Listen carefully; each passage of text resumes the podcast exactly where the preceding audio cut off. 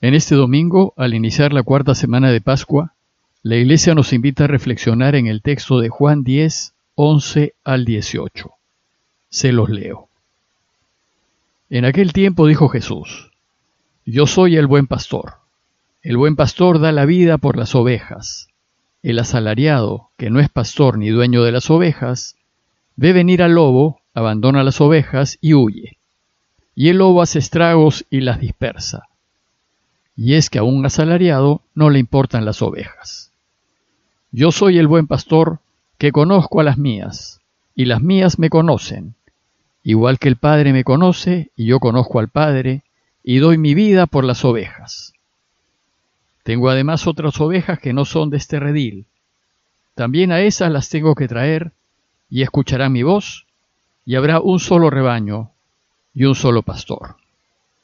Por esto me ama el Padre, porque yo entrego mi vida para poder recuperarla. Nadie me la quita, sino que yo la entrego libremente tengo poder para entregarla y tengo poder para recuperarla. Este mandato lo he recibido de mi Padre. A mitad del tiempo pascual la Iglesia nos invita a centrar nuestra mirada en Jesús y mirar quién es Él y qué es lo que Él ha hecho por nosotros y a mirar lo que sigue haciendo por nosotros. A este fin el Evangelio de hoy nos propone la imagen del buen pastor. Jesús se identifica con la figura del buen pastor y dirá, yo soy el buen pastor.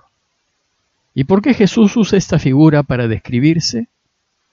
Para nosotros esta imagen es tal vez un poco lejana y no nos dice mucho, porque la mayoría somos de ciudad y no conocemos mucho el campo ni sus costumbres. Pero, dos mil años atrás, la cultura del mundo era mayoritariamente campesina. En ese entonces las ciudades eran pequeñas y la mayoría de las familias vivían en el campo. Y para la gente del campo, la figura del pastor, y más aún la del buen pastor, tenía mucha resonancia y la podían entender. Sabemos que Jesús se crió en el pueblito de Nazaret, en donde la mayoría eran campesinos. Pero Nazaret, en particular, era un pueblito pequeño que quedaba en las alturas de los montes rocosos de Galilea. Y desde Nazaret, para ir al llano, esto es al hermoso y fértil valle de Israel, había que bajar unos tres o cuatro kilómetros.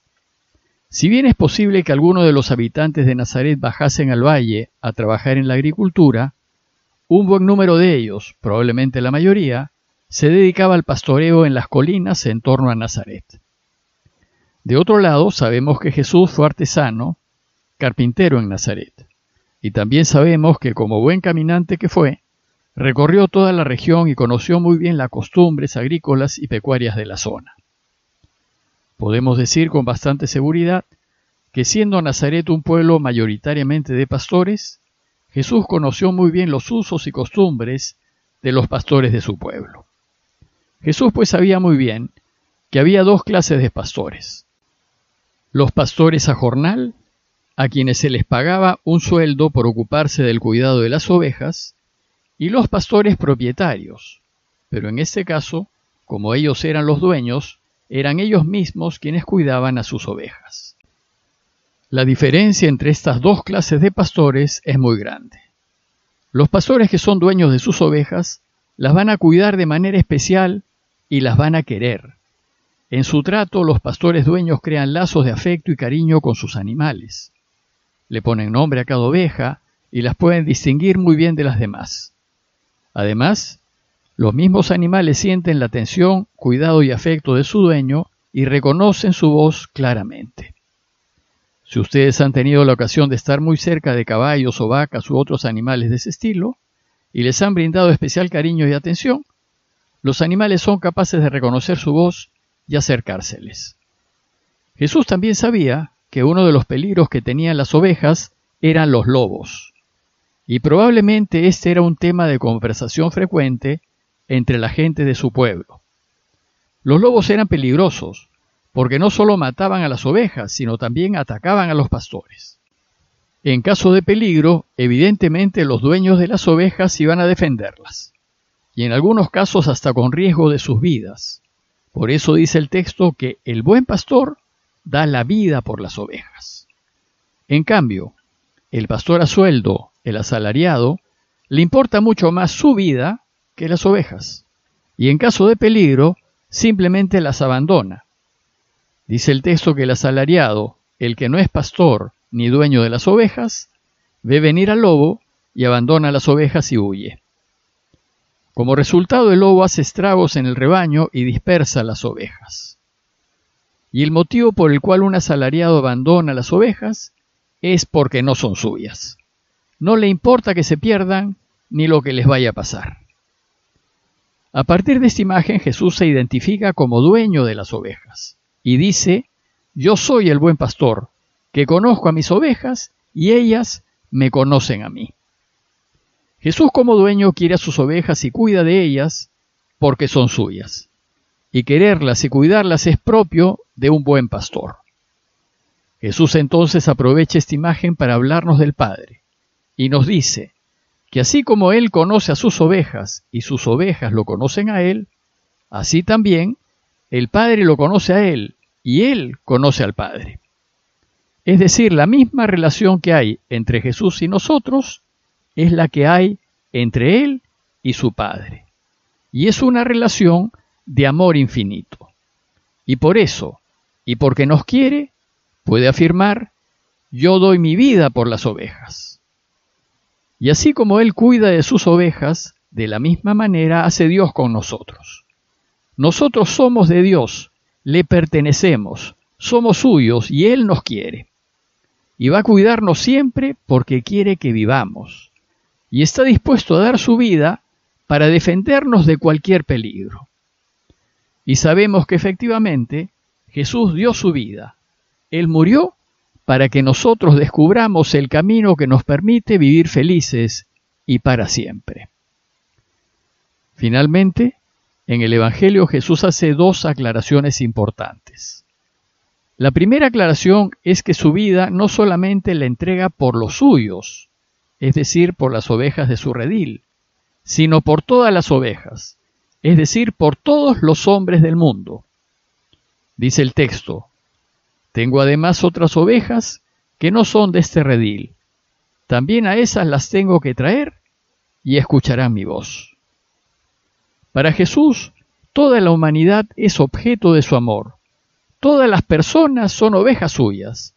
Y su mayor deseo es que todos los hombres y mujeres sean felices y vivan. Y todos significa los que están con Él y los que están contra Él. Sus amigos y sus enemigos, los ricos y los pobres, los liberales y los conservadores, los de derecha y los de izquierda, y los creyentes e incluso los ateos. De ahí el esfuerzo de los últimos papas de tender puentes a los de otras religiones a fin de trabajar por un mundo de paz, pues el deseo de Jesús es la paz y la solidaridad universal. Y cuando se alcance esa solidaridad, dice el texto que habrá un solo rebaño y un solo pastor. Y la segunda aclaración es que por cuidar a sus ovejas, es decir, a toda la humanidad, y protegerlas de todo peligro, Él está dispuesto a entregar su vida libremente. Y a causa de esa solidaridad extraordinaria, el Padre lo ama infinitamente. Dice el texto, por eso me ama el Padre, porque yo entrego mi vida para poder recuperarla. Este gesto extremo de Jesús es fruto de una decisión suya, libre y voluntaria. Dice el texto, nadie me quita la vida, sino que yo la entrego libremente. Y Jesús dice que lo hace porque tiene poder para entregar su vida, es decir, porque es libre para decidir y ha decidido que así sea. Pero por el mismo hecho de entregarla, con extrema generosidad, tiene también el poder de recuperarla. Y en esta última afirmación Jesús alude al hecho de su resurrección. De la misma manera, si nosotros donamos libremente nuestras vidas, entonces las recuperaremos para vivir para siempre. El texto concluye diciendo, este mandato lo he recibido de mi Padre. Bueno, pues esta es la lógica de Dios. Mientras más entregues, más recibes. Mientras más pierdes por su causa, más ganas. ¿Y qué conclusiones podemos sacar del texto de hoy? Primero, tomar mayor conciencia de quién es Jesús, de quién es aquel en quien confiamos y en quien creemos.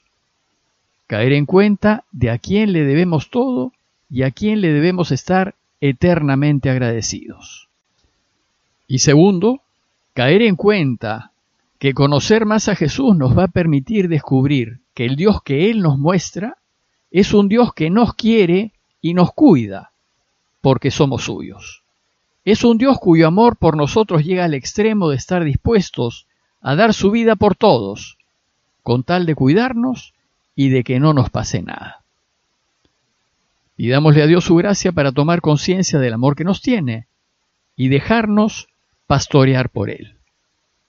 Parroquia de Fátima, Miraflores, Lima.